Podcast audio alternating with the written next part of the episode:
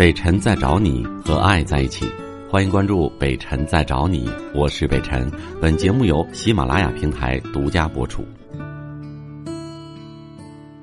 好，来关注的是呢郑女士，你好，哎，你好，是我吗？是你哎，啊，是这样的，北辰老师，我有一个事儿想咨询你一下。嗯我呢有一个有一个妹妹，嗯就是我俩差十三岁，她今年才十四岁，然后这不是马上要到初二了吗？嗯他今天吧，就是我先跟你说今天的事儿吧。早晨的时候呢，就是正常的六点多，然后那个起来，因为今天第一天开学嘛，嗯要下楼去上去上学去。嗯，然后我爸说的，那你早上你吃点饭吧。他说我不吃饭了，问他都没有钱，说有钱，我下楼吃随便吃点什么，我直接就上课去了。嗯就这样，然后我我我妹妹就上学去了。正常的，我我我爸也去上学去了。我现在在坐月子，然后我妈我是外地的，嗯我是四平这边，然后我妈就是在我这块儿，就是照顾我嘛，因为我现在就是正在坐月子，然后没满月呢。嗯嗯，然后今天一天就是等到下午两三点钟的时候吧，然后我妹妹他们老师就是班主任突然间就给我爸打电话，嗯说孩子一天都没来上学来了。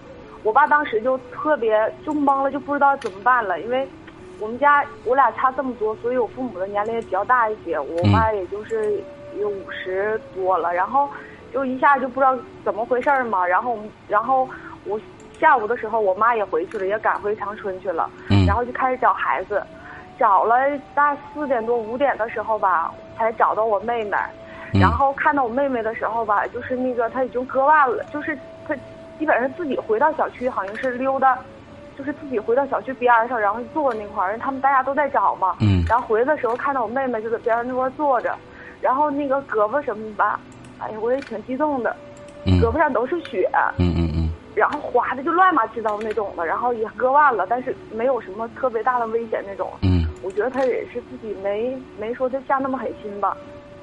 这就是嗯今天我妹妹发生的事儿，我也我也不知道应该怎么办，我也回不去。然后我爸我妈属于那种性格比较急的那种人，比较暴躁。嗯在家年龄大了，就跟孩子之间吧沟通肯定不会像就正常年轻的父母能理解上去。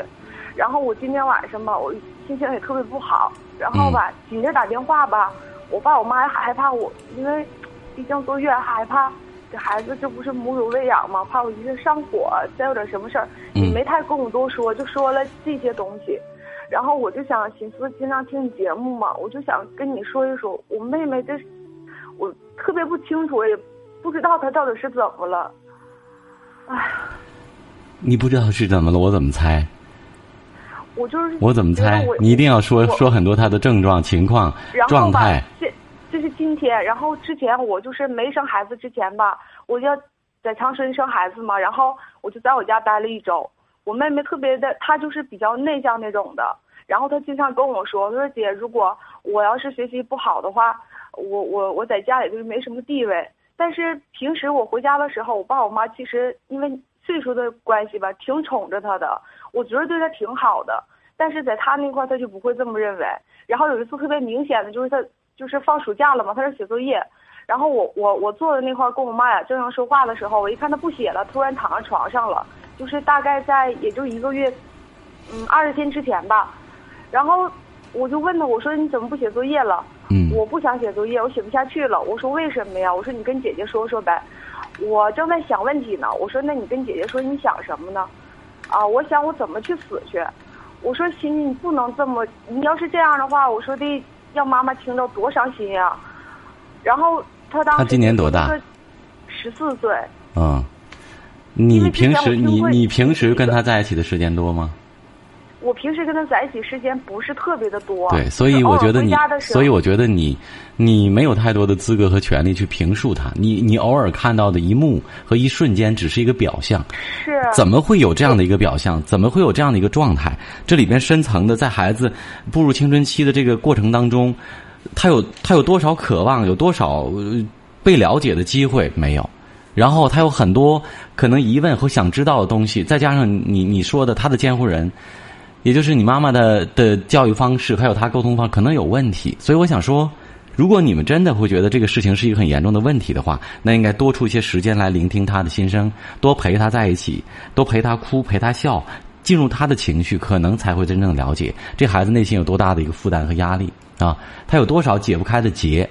而我们在这儿，你你一味的说了一个很恐怖的状态，然后我们共同来猜测是没有任何意义的啊！给孩子更多的关注，实实在在的走进他的生活当中去，让他感觉到有安全感、有爱、有关注，他才会对这个世界有所留恋。那目前可能是他遇到了一些瓶颈的问题，自己觉得无法释怀，所以可能才会走上一个不归路。然后他会觉得他在这个世界上是多余的，是不被爱的，他感受到的爱和关注太少了啊。相伴的漫长岁月里，您自会心领神会。聆听，任你收放自如，抛开城市的纠缠，自由你的天性。听觉所及，本能无可禁锢。北辰在找你，聆听电波，另一端的声音。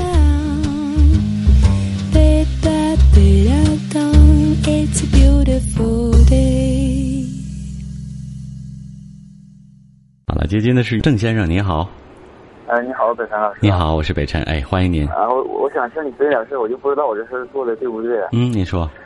我对象吧，能能喝酒，完了过节那天，情人节那天嘛，完了跟他二姐俩喝酒，完了他姐喝酒就给他烟抽，完了在他姑家，我就不让他抽。嗯。我说你干啥呢？完了他姐就说我说你干啥呢？我说抽，说咋的？我让他抽烟不行啊？我说行。完了就完了，回家之后就说我不给他面子了。我说这不是啥好事你说？嗯。我说这这面子给他干啥呀？嗯。嗯，完我俩就因为这就是吵起。我说你给酒戒，以后不能抽烟。我说就这面子不给，完就说我说那你你把说我说我你不会说话。嗯。啥的嗯，我俩就因为这事吵起来了。完了今天闹分手了。嗯。我就不知道我这事做的对不对。我觉得我觉得你我觉得你做的对。如果他因为真不让他抽烟这个事儿，觉得没给他面子就要分手的话，那么如果他说话的是真的，这个手如果真分了，我觉得没有任何可值得去去留恋和遗憾的地方。关他家吧，都会喝酒，完他家不忌讳喝酒的人，我就认为一个女孩就是总对呀，大烟大酒的本身，我觉得就特别特别令人生厌。完了，在他姑家，你说他家姑他们也不说啥，也没人说，完就我说，我说哦，我还没法跟人说他们家是农村的是吗？对呀，你看城里的人家，我没看哪个哪个教育哪个女儿就大，大吃大喝的大抽的，然后家长都觉得习以为常，当姐姐当姑的都给烟抽，我觉得，呃，可能是可能是家庭的原因吧。但是我想，如果说他真的像我刚才说的啊，他如果他真的对你有感情，很在乎你的话，他应该适当的为你做一些改变啊。你就适当的有一些应酬的时候，偶尔节假日啊，或者朋友聚到一起喝点酒，少量的，我觉得倒也可以宽容了，对吧？但是你不能失态。但是对于抽烟的女孩子，说实话，我本身也也挺反感的。那么如果说你做男朋友的非常反感这件事情，我觉得他应该控制或者是杜绝，对不对？如果说因为你不让他抽烟，他决定跟你分手，我刚才也提到了，我觉得这个手分的一点都不值得你留恋，没有什么遗憾。那说明你在他心目当中也没有太多的价值。敌不过一个抽烟的习惯，你说呢？呃，我说了完，他说那说说我要我说你能不能以后能不能不喝酒？就是说不论谁给你烟抽，你就是也不给他面子。完了说那我要说出来你就后悔了。我说完他说那我以后不会了，不会抽烟了，不会喝酒了，那咱俩分了。嗯。完我就不知道你说我说该。我刚才说清楚了啊，别再墨迹了。事情非常简单。我认为你说的，如果你能坚持的话，你就是爷们儿，纯爷们儿；如果坚持不了的话，那你就跟他一起再磨叽吧，绕几个来圈绕几个来回，呃，你自己最原则的观点可能会被腐蚀啊。你到底值不值得坚持？你能不能接受？这是你自己的事情，好吧？我是北辰，再次感谢你收听了今天的节目，多多分享给你的朋友，也多在留言区互动，留下你的问题，我们会集中回复。祝你幸福。